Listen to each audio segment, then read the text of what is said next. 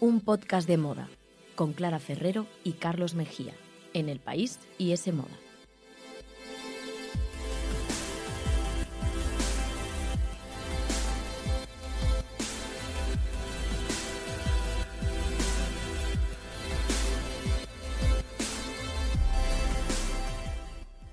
Hola, ¿qué tal? Bienvenidos a un podcast de moda. El podcast que escuchas mientras haces cosas importantes o no, tú sabrás, aquí te queremos igual. Nos podéis escuchar, ya lo sabéis, en iTunes, Google Podcast, la web de Semoda y en los podcasts del país. Y podéis seguirnos en Instagram, arroba un podcast de moda. Más de 5.000 seguidores. Es un el club de moda.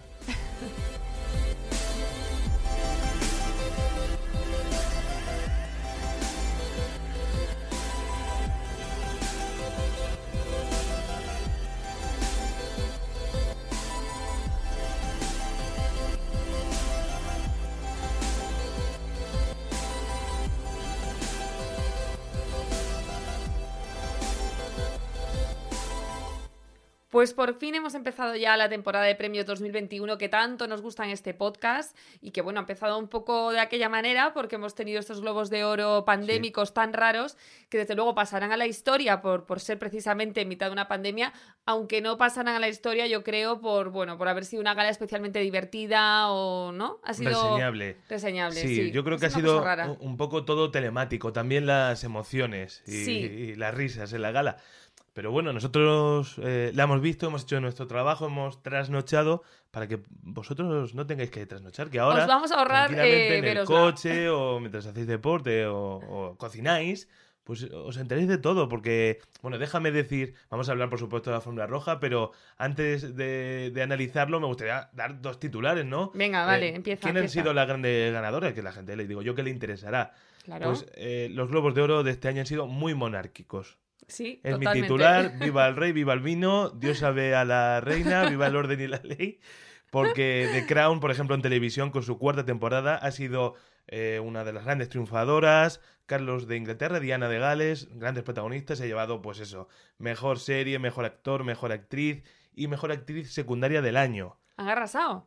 Que ya dijimos The aquí. Crown siempre arrasa en este Sí, tipo de premios, sí. gusta mucho y sigue, sigue. En nuestra quiniela más o menos habíamos dicho esto, ¿no? No nos hemos Yo equivocado creo que, mucho. que era la serie favorita. También es verdad que este año no estaban otras, por ejemplo, como Euphoria, como Claro. Succession, series que se han retrasado por el tema de la pandemia, pero The Crown, ahí, eh, con puntualidad inglesa, eh, lo han es. bordado. En comedia, otra también que se podía prever, Shit Creek. Esta serie que, que llevamos hablando de ella ya un par de años en galas de premio, porque siempre arrasa, es una pequeña comedia canadiense que, que ha triunfado y que, oye, que sigue, que ya, por cierto, ya ha acabado, ya no se va a llevar más premios, pero que sigue enamorando a tanto a los académicos como a los periodistas en este caso. Ya nos la podemos poner completa. Y luego miniserie, Otra. Gambito de Dama, Gambito- Carlos. Gambito de Dama, o sea. Netflix contentísima, porque Claro. The Crown y Gambito de Dama, sus dos eh, mayores éxitos del 2020, creo que fueron, han triunfado. Y en cine, muy rápidamente. Como sabemos, hay comedia y drama. En comedia, la secuela de Borat, este hilarante reportero kazajo interpretado por Sacha Baron Cohen, Vale. que se ha llevado mejor película y mejor actor. Y en drama, Nomadland Que lo que sabíamos también, también. es una de las grandes favoritas para arrasar en los Oscar. se ha llevado mejor película y mejor directora, Chloe Zhao, que por cierto he visto que pronuncian Chloe Zhao. Ya, Igual yo tenía deberíamos duda empezar con... a pronunciarlo sí, así, venga. que tiene 38 años y ha hecho historia, es la primera mujer asiática en llevarse el premio a la mejor directora. Y bueno, por esta película protagonizada por Frances McDormand, eh, bueno, en la que habla sobre una mujer que tiene que recorre Estados Unidos buscando trabajo y, y demás, todo este mundo eh, nómada. Chloe Yao, por cierto, maravillosa con sus trenzas y su sudadera verde o, o su jersey verde así en su casa, tal cual, ¿eh? Ni se había maquillado ni, ni se había puesto un vestidazo para ganar, además, que sabía que iba a ganar. Es una de las mujeres del año porque encima, como ya comentamos en el anterior programa, acaba de rodar eh, una película de Marvel que, bueno, que pro- promete ser eh, la, la secuela espiritual de Los Vengadores, promete ser un taquillazo y todo esto con 38 años, o sea que vaya carrerón tiene por delante esta directora. Ya te digo, bueno, y hasta aquí un poco lo esperable de la gala. Si te parece, nos vamos a reservar las sorpresas que las ha habido también La has sabido, sí. para más tarde, pero vamos a empezar las historias como se tienen que empezar por el principio, Por que la fue la no alfombra roja. No ha habido, ¿no? No, ha Ha habido alfombra desastre. roja, no ha Nah. habido. No se sabía muy bien qué iba a pasar, si iban a hacer algo, si no iban a hacer.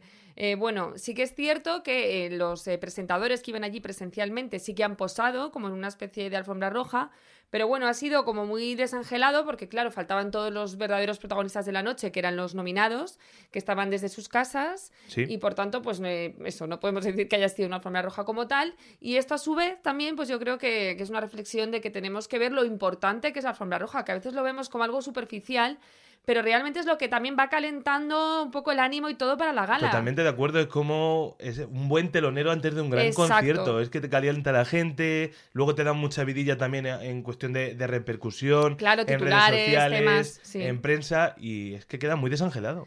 Este año, nada, eh, yo creo que hemos empezado ya la gala flojita y, y continúa un poco floja. Eh, también es verdad que era complicado, ¿no? De montar, pero yo creo que, por ejemplo, los semi incluso tuvo un poquito más de gracia. A mí me gustó más. Con aquellos repartidores también que daban los premios em, con los EPI y tal. Este año no ha habido nada de eso. De hecho, bueno, han explicado que los premios los recibirán luego los ganadores en sus casas. Entonces, pues eso, ha sido casi como una reunión de Zoom con los compañeros del trabajo, ¿no?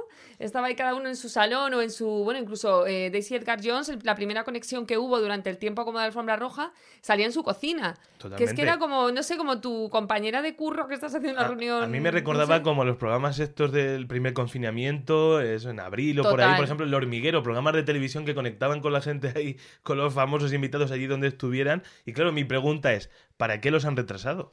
si al final han tirado de conexiones de Zoom y han ido muy, muy poca gente, eh, que por cierto, es más importante que vayan los presentadores en persona que los nominados o los ganadores. No se puede. Al revés, quizá. Por supuesto, lo importante son las medidas y, supongo que, bueno, que a nivel de infraestructura será muy difícil, porque digo yo que ellos son los primeros interesados pero no sé, no sé por qué los han retrasado. Si realmente ibas a tirar de Zoom, lo podías haber hecho en enero. Exacto, yo tampoco lo entendí. Además, bueno, yo qué sé, se puede poner el presentador en un extremo del escenario y el nominado ganador recogerlo en otro. ¿Sabes lo que te quiero decir? Que se pueden eh, mantener perfectamente las distancias. Supongo que, claro, también será por un tema de desplazamientos, de coger aviones, de exponerse, de llevar a todo el equipo que tienen que llevar con pero ellos. Pero quedaba raro que, que, la gran ovación del público, que es verdad que había muy poco, que tenemos que decir que estaban repartidos en Los Ángeles y en Nueva York, que había dos escenarios, con Tina Fey en uno y Amy Poehler en otro presentando, eh, que por cierto creo que eran first responders, eran eh, trabajadores que han estado en primera línea. Sí, sí, sí, los invitados, claro, le daban la ovación a los presentadores, a los invitados. Salía eh, Christopher Meloni, que es un actor muy conocido de allí, de la serie de televisión, pero que ni ha estado nominado a un Oscar ni lo va a hacer en su vida. Y claro, luego el ganador en su casa, pues e, era el que no se llevaba los aplausos. Ha quedado un poco raro. Por ejemplo, en el caso de Jane Fonda, que sí fue a, recibirlo porque ya se sabía, pues eh, se puede disfrutar un poco, pero bueno. Eh, supongo que es complicado, pero en mi opinión las videollamadas no conjugan con glamour. No, es, que eh, a lo mejor incluso les podían haber como buscado un fondo a todos igual, ya sea un fondo digital o haberle puesto como un fotocall detrás, ¿sabes? Como para unificar un poco. A ver, no sé, son ideas así que se me ocurren sobre la marcha, que igual tampoco hubiera funcionado, pero desde luego el fondo de la cocina de Daisy Edgar Jones, pues yo creo que no es unos globos de oro, no es ese hay glamour. dos grandes triunfadoras. Eh, la primera, la gala de los Goya, que tiene el nivel bajo. para mejorar, que será este 6 de marzo, y aquí estaremos luego para Pues igual lo hacemos mejor esta pues, vez, porque tampoco está muy alto el listón, ¿no? Y luego también las revistas de decoración, que yo creo que son las grandes beneficiadas, porque todo el mundo estábamos pendientes de qué se veía por detrás, o quién salía. Qué libros había. O, si los libros estaban dados la vuelta, o qué título era de este, hmm. más que de lo que decían los ganadores. Así que nada. bueno, un poco raro, aún así, aunque han estado en casa, la mayoría se ha vestido pues para la ocasión con un lucazo. La mayoría digo, porque también lo he sabido, ahora lo vamos a ver, que estaban en sudadera o incluso en pijama, pijama mm. bonito, pero pijama. Sí. Y bueno, pues ha habido grandes looks, como por ejemplo, yo tengo por aquí apuntados algunos favoritos que quiero comentar. Eh, una de ellas es el Fanning de Gucci que iba con ese vestido azul que estaba muy guapa y que ha gustado también mucho en redes sociales. Emma Corrin, que luego hablaremos de ella, pero vamos a hacer ya spoiler diciendo que se llevó el Globo de Oro por The Crown, bueno, lo que hablamos al principio, ¿no? De, los ganadores de The Crown, sí. Y estaba muy guapa porque lleva un look también como muy original, de Miu Miu, eh, vestida como una especie de payaso. De hecho, bueno, dijo que, su estilista, que es el mismo de Harry Styles, por cierto, que se llama Harry Lambert, eh, bueno, decían que se habían inspirado en los payasos Pierrot, incluso se pintó como esa lágrima de payaso y luego llevaba ese vestido de Miu Miu con un cuello así gigantesco blanco, como también esta figura de trovador, payaso barra mimo. Entonces, bueno, fue una de las más originales de la noche. Y luego también Anya Taylor Joy, otra triunfadora, maravillosa, vestida de verde de Dior, que estaba vestida totalmente para ganar. o sea, iba a lo que iba. A mí me gustó también mucho Rosamund Pike. Ay, a mí también. Que tampoco quiero hacer más spoiler, pero vamos a acabar contando todo, pero Sí. también es una gran protagonista.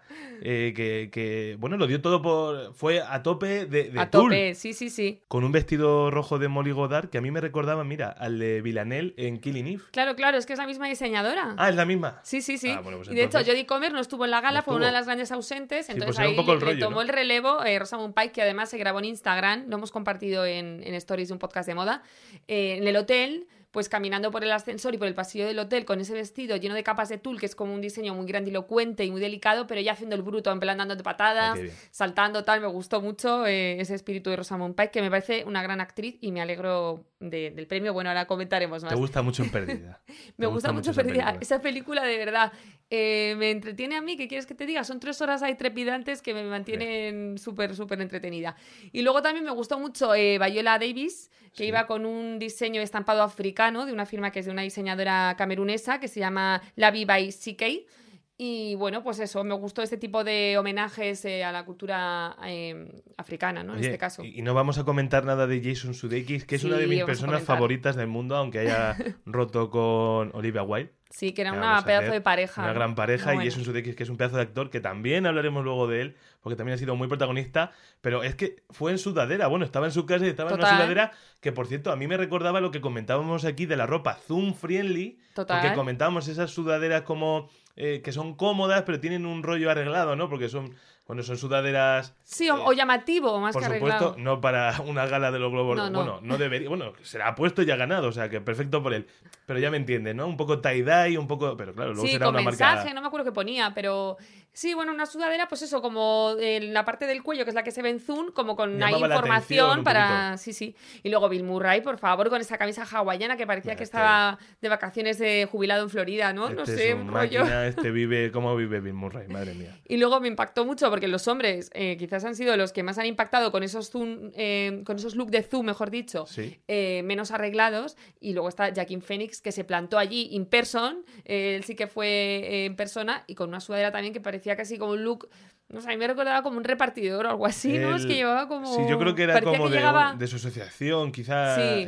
es, muy animalista, yo creo que, que también tenía algún motivo, algún logo por el estilo, pero bueno, demasiado que ha ido Joaquin Phoenix porque Ya, este raro es. no le ven el pelo, pero claro, como ganó el año pasado por Joker bastante, dirá, mira, voy a tener un detalle Ay. y voy a acudir aunque se me pongo como Santiago Segura, la, la camiseta de mi peli y hago, y hago propaganda. No, no, he dicho, este año que es cuando no hay que ir, yo voy, ¿sabes? Pues sí, Él es así. Es un detalle. Y luego también tenemos el look pijamero, que por supuesto era esperable, que en este caso lo encarnó Jodie Foster, que también ganó, eh, pobre Amanda Seyfried, por cierto, y que fue muy curioso porque salió todo el rato con el perro por ahí encima, Un que perro le trepaba. Sí. Y su pareja, también estaba su pareja. Y su pareja, y las dos iban con un, eh, pues eso, como con un pijama, hombre, bonito de seda y tal, pero no dejaba de ser un pijama, y al perrito le pusieron también como un pañuelo con el mismo estampado del pijama de Jodie Muy Foster. mono el perro, pero bueno, eh, y las menos favoritas. Y las menos favoritas, Eh, a aquí ver. no, no criticamos, pero bueno. Sí, pero bueno, mejorar. eso es. Estas son las de se necesita mejorar. El año que viene que tomen nota y ver, lo hagan. Empezamos. Pues mira, Margot Robbie, que es una persona que me encanta, que es guapísima, aparte de una gran actriz y, y todo lo, tiene todo y todo y todo, Sí. pero este año... Y, perdona, meh. y, y que fue en calidad de productora, por cierto, Sí. de, de una joven prometedora, es productora. Y que ella sí que estuvo allí también en persona, posó en la alfombra roja, pero se puso un Chanel que a pesar de ser un Chanel y todo lo que tú quieras, y que le quedaba bien, porque le queda bien también un saco de patatas que se ponga,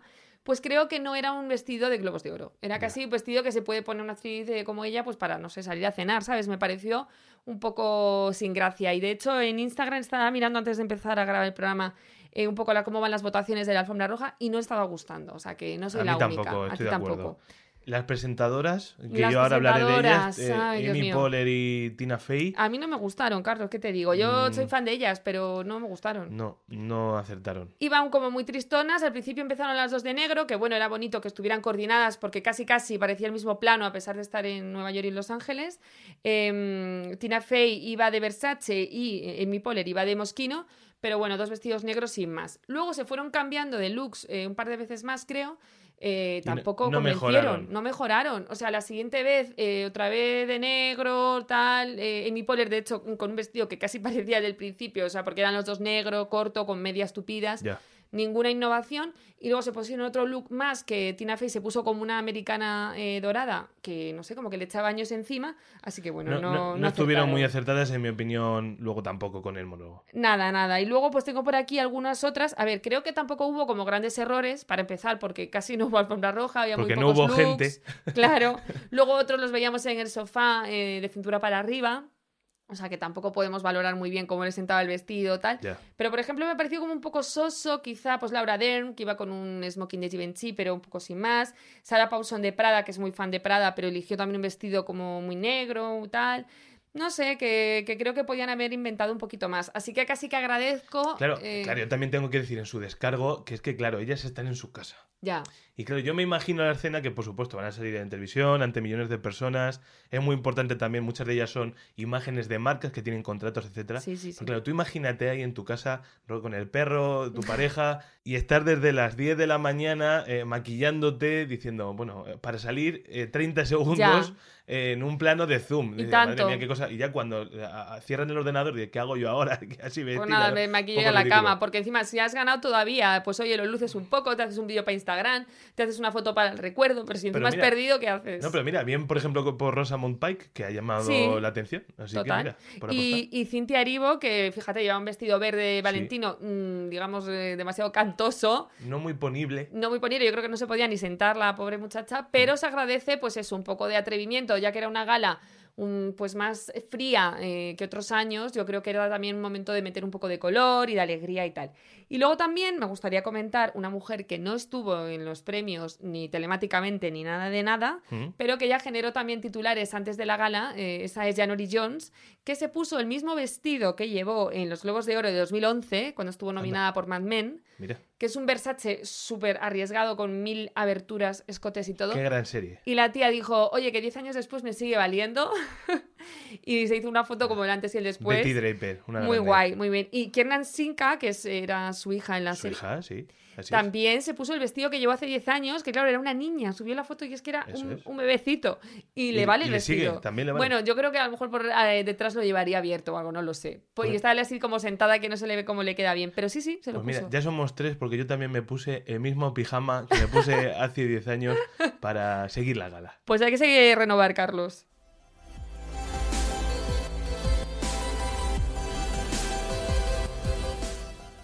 Síguenos en Instagram, arroba un podcast de moda. Escúchanos en los podcasts del país, iTunes, Google Podcast y en la web de S Moda.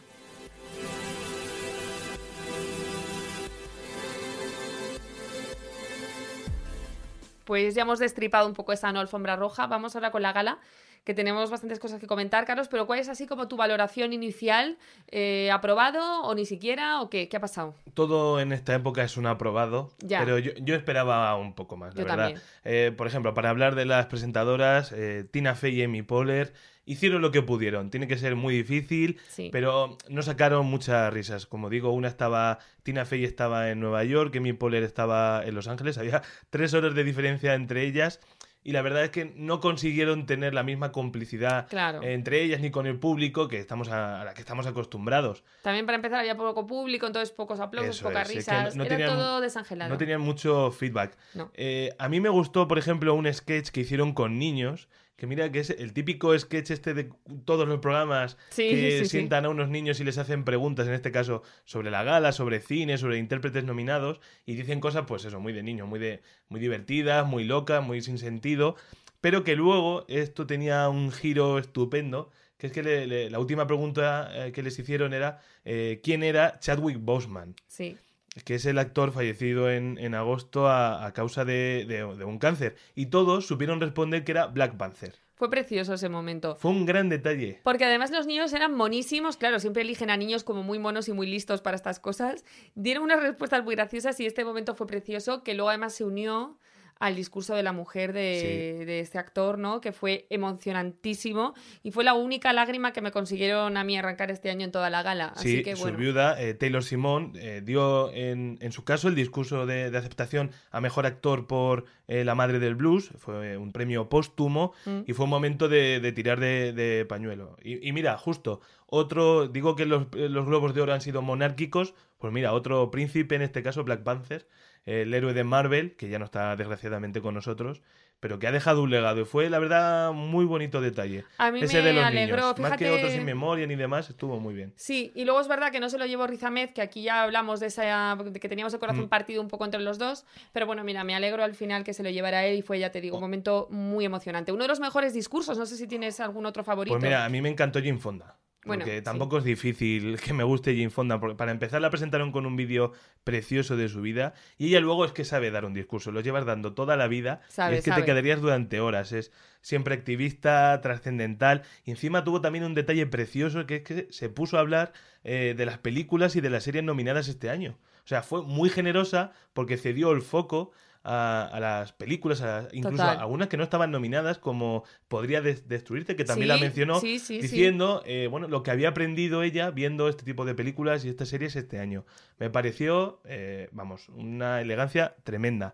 Y bueno, y hablaba sobre eso, ¿no? El poder eh, que tiene eh, contar historias para poder cambiar la sociedad. Ella, sin duda, es un ejemplo, ¿no? Y Eh, tanto. bueno, y estaba maravillosa. Estaba maravillosa. Bueno, antes. yo de hecho, viéndola, he tenido que buscar su edad, porque sabía que obviamente ya tiene una edad, pero yo le echaba como 79 o algo, algo así, no sé, mi cabeza me había eh, jugado ya una mala pasada, no sabía cuántos años tenía, y tiene 83, Carlos. Es que tiene la edad de mi abuela. Es increíble que tenga 83 años, Jane Es muy fuerte. Es increíble, Es pero que- habéis visto la foto de Vamos, Fonda? que mi abuela está estupenda, pero claro, tú las comparas y parece la No, hija de mi abuela o la Es- nieta. Es o sea, extraordinario, madre mía. es muy fuerte. Qué es muy fuerte anatomía, qué anatomía. Qué piel, qué todo, bueno, en fin. También me gustó, oye, que se llevó un globo de oro Laura Pausini. Bueno, bueno, Habrá me que encanta, comentarlo. me encanta Laura Por Pausini. supuesto que, bueno, por la me- a mejor canción por La vida por delante, que es una película italiana que está en Netflix y que ha supuesto el regreso como actriz de Sofía Loren, que no está lamentablemente nominada. Hubiera sido también maravilloso verla por una pues película sí. dirigida precisamente por su hijo Eduardo.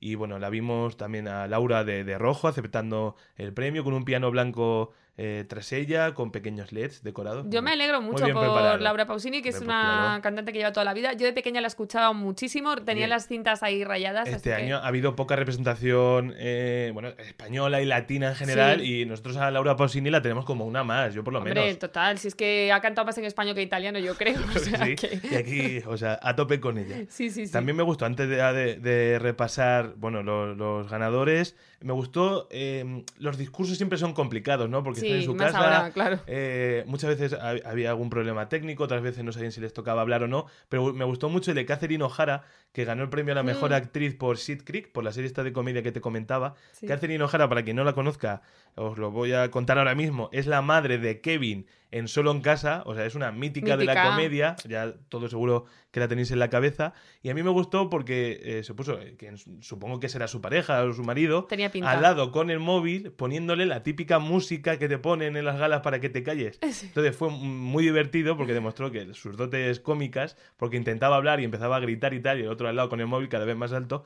Oye, fue un gran momento. Y también David Fincher, que se fue de vacío por Mank, el gran Sí. director David Fincher. ¿Y qué, qué hizo? Pues lo mejor que se puede hacer. Por cada derrota, Chupito. lingotazo, chupito. Yo le conté dos o tres al mejor, a- cuando perdió el mejor guion, cuando perdió el mejor director. O sea, David Fincher se fue carentito a casa. Yo lo haría también, ya que estás Hombre. en casa. No es como Chloe Zhao que ganó y tenía como una taza que parecía como si estuviera bebiendo un té. Nah, no que no ser, sé, a lo mejor llevaba ahí vodka con, con naranja, no lo sé, pero No, hija, por favor, un poco de alegría. naranja, ¿eh? ¿Verdad? Sí, destornillador, ¿no? ¿No se llama destornillador ese cóctel? No sé si Chloe ya eh, conoce el término de, de estornudar, pero bueno. Y por último, oye, qué pesados con Emily in Paris. Yo Bueno, lo tengo ya, que decir ya. aquí. Me pare... Mira, yo no la he visto, o sea, no Yo puedo sí. hablar mucho, pero oye, si algo no me gusta, no lo veo. No estoy todo el día dando la matraca, haciendo chistes sobre eh, la nominación. O sea, tanto los presentadores como en Movistar. Todo el día con Emily in Paris. Dejar a la serie en paz. Me da un poco de pena Lily Collins, que por cierto fue también, yo creo que estaba muy, muy guapa. Sí, iba de San Laurent con un vestido así con su asimetría y su abertura así por un lado. Estaba guapa, Eh, le que quedaba muy bien. Ella no tiene culpa de que no hayan nominado Podría Destruirte ni a Claro, Micaela sí. Coel. Oye, dejar vivir a la mujer. Y además, Ratchet estaba nominada a tres premios y, y es peor, es una serie malísima. Y de esa no habláis, no interesa, no interesa. Bueno, Ratchet, yo que sé. A ver, yo he visto las dos y bueno, no me gustó ninguna de las dos. Pero también te digo que casi me quedo con Ratchet, que al menos es, es tan loca ya y tan absurda que bueno. Pero Emily in Paris es que, claro, tiene muchos estereotipos y demás. Pero bueno, que oye, que a favor de Lily Collins, por favor, también es verdad. eh, Free Lily Collins, dejadla ya en paz, que ella ha hecho la serie que le ha dado la gana. Y si no, pues no la veáis o no la nominéis o yo qué sé. Ahora quiero el Oscar para Lily Collins. Da igual que no haya hecho ninguna película. Que se lo den. Que se lo den por televisión, da igual. A toda su carrera o algo. En vez de Jane Fonda, pues eh, Lily Un Collins. poco pronto, Carlos. Joder, su padre, mira qué, qué grande. Bueno, Bueno, venga, Va- vamos con ganadores. con ¿no? ganadores, venga, pues empezamos si quieres por, por cine, por drama, y ya hemos comentado que se va a llevar todos los titulares en Nomadland, Sí. la gran triunfadora, protagonizada por Frances McDormand. Que no estuvo, por cierto, le pusieron estuvo, la no típica estuvo. foto, que esto también era una pena cuando alguien no- no faltaba. Zoom, no ya, Zoom, no, no, no, Frances es que también, de hecho cuando van a alfombras rojas muchas veces ni posa ella, le pasa un poco de esto. Pero ¿qué va a pasar Pero con los Oscars? ¿Va a ser ¿Sabes esto igual? cosa? ¿Van a tirar de Zoom también? ¿Frances va a ir a los Oscars? Yo espero que lo hagan de otra manera, ¿no? Mira, si no, que los retrasen a verano. Si Pues no sí. se puede ahora que los retrasen. Si ya que Y al aire libre, ¿te imaginas? Así Joder, como un cine de verano, todos así Bueno, bueno, en una bueno. terraza. Me lo estoy imaginando y no me parece mala idea. a- llama a Tom Hanks, que se tiene contacto. Esta idea es buena. Pues como idea. digo, No Man's Land, que por cierto todavía no se ha estrenado en España, a ver si empiezan a estrenarse, porque la verdad es que este año es un Es lío. una pena, sí, porque, unas van, de repente aparecen en plataformas de streaming, otras están en cines, aunque muchos están cerrados o con restricciones de aforo. Bueno, de momento no se puede ver legalmente en España, pero vamos, apunta a peliculón. Ya hemos comentado también el premio a Chadwick Boseman por La Madre del Blues, mejor Sí. actor. Y atención, sorpresa, porque la verdad es que ha habido muchas sorpresas en las categorías de mejor actriz de este año.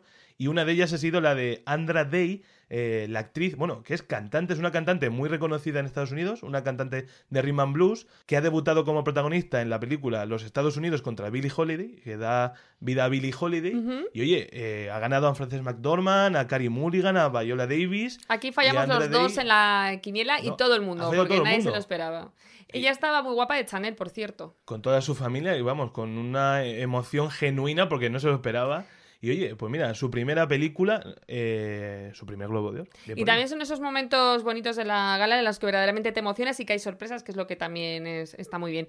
Luego, eh, vamos, si quieres, con comedia musical, mejor película, ¿no? Borat, que ya habías comentado también al La principio. secuela un de. Borat con Sacha Baron Cohen, que también ganó el premio al mejor actor. Y aquí viene otra sorpresa, ya lo hemos, antes hemos dado una pista, Rosamund Pike, que se llevó el premio a la mejor actriz por I Care A Lot, que es una película muy interesante que creo que se va a estrenar en Netflix en España, pero todavía creo que no está. Yo por lo menos Estoy no, viendo muchas reseñas, pero claro, no la hemos visto. no la he encontrado y claro, aquí también, pues imagínate, tenía como rivales, por ejemplo, a Michelle Pfeiffer, a Anya Taylor-Joy y bueno, ha ganado Rosamund Pike, que es esta actriz eh, que en mi opinión es buenísima, muy poco reconocida. Mm. y que últimamente está haciendo papeles femeninos súper potentes y este es uno más que hace, bueno, pues hace de, de una mujer que, bueno, que es una estafadora, estafa a gente mayor, le, le estima y es como una especie de comedia negra muy interesante. Así que Nos la pendientes. apuntamos para cuando llegue. Y mejor dirección, Chloe Zhao Ya por No Land, que también lo hemos comentado. Primera asiática en ganar.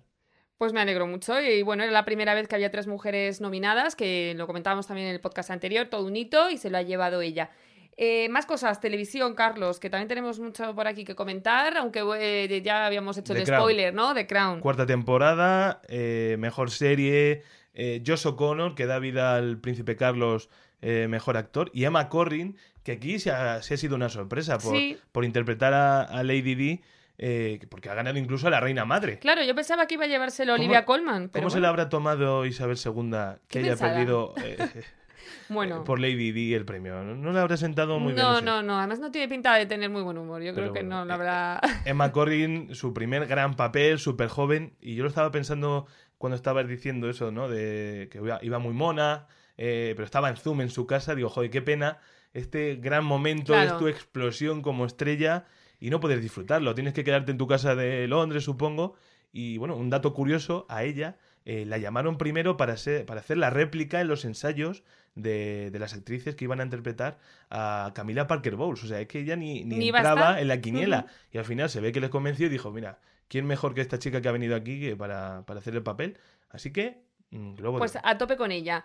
Y luego, mejor serie de comedia musical. Ya hemos dicho que Emily in Paris va a ser que no. Entonces, así que. Sid Creek ha sido la gran triunfadora. Y aquí yo sobre todo quiero hablar de Jason Sudeikis, el que hemos dicho que, que se puso la sudadera. Sí, sí, sí. que es el protagonista de Ted Lasso, que yo hablé aquí muy bien de esa serie que está en Apple TV, que es la serie de un entrenador de fútbol americano que se, se va, se muda a Londres y empieza a entrenar un equipo de, de fútbol europeo, de fútbol inglés, la Premier Mm. League, y es una serie encantadora, la verdad, que la denominan como un nuevo ejemplo del género que llaman Warmcore, ¿Qué esto qué es? que está muy de moda. Warm es eh, cálido, ¿Sí? bueno, se puede traducir como cálido en inglés, y habla de estas series eh, divertidas, eh, tiernas, buen rollista, un poco como The Office, Sí. como Parks and Recreation. Y Ted Lasso es un ejemplo, así que la recomiendo fervientemente porque, aunque no os guste el fútbol, está muy bien y Jason Sudeikis, eh, salido de la cantera de Saturday Night Live, hace un papelón.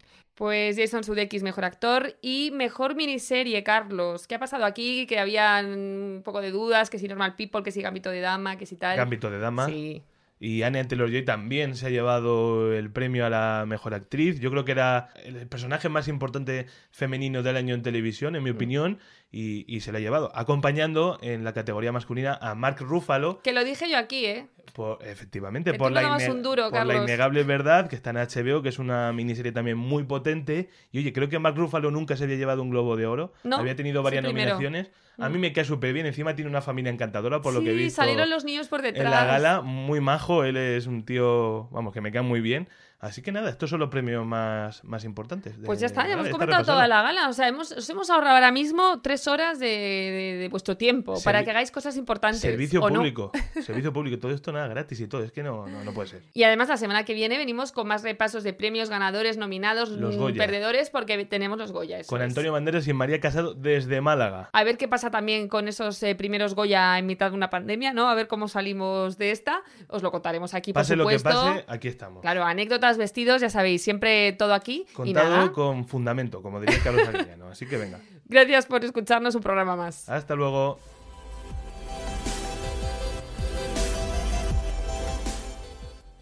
S Moda, el tercer sábado de cada mes gratis con el país.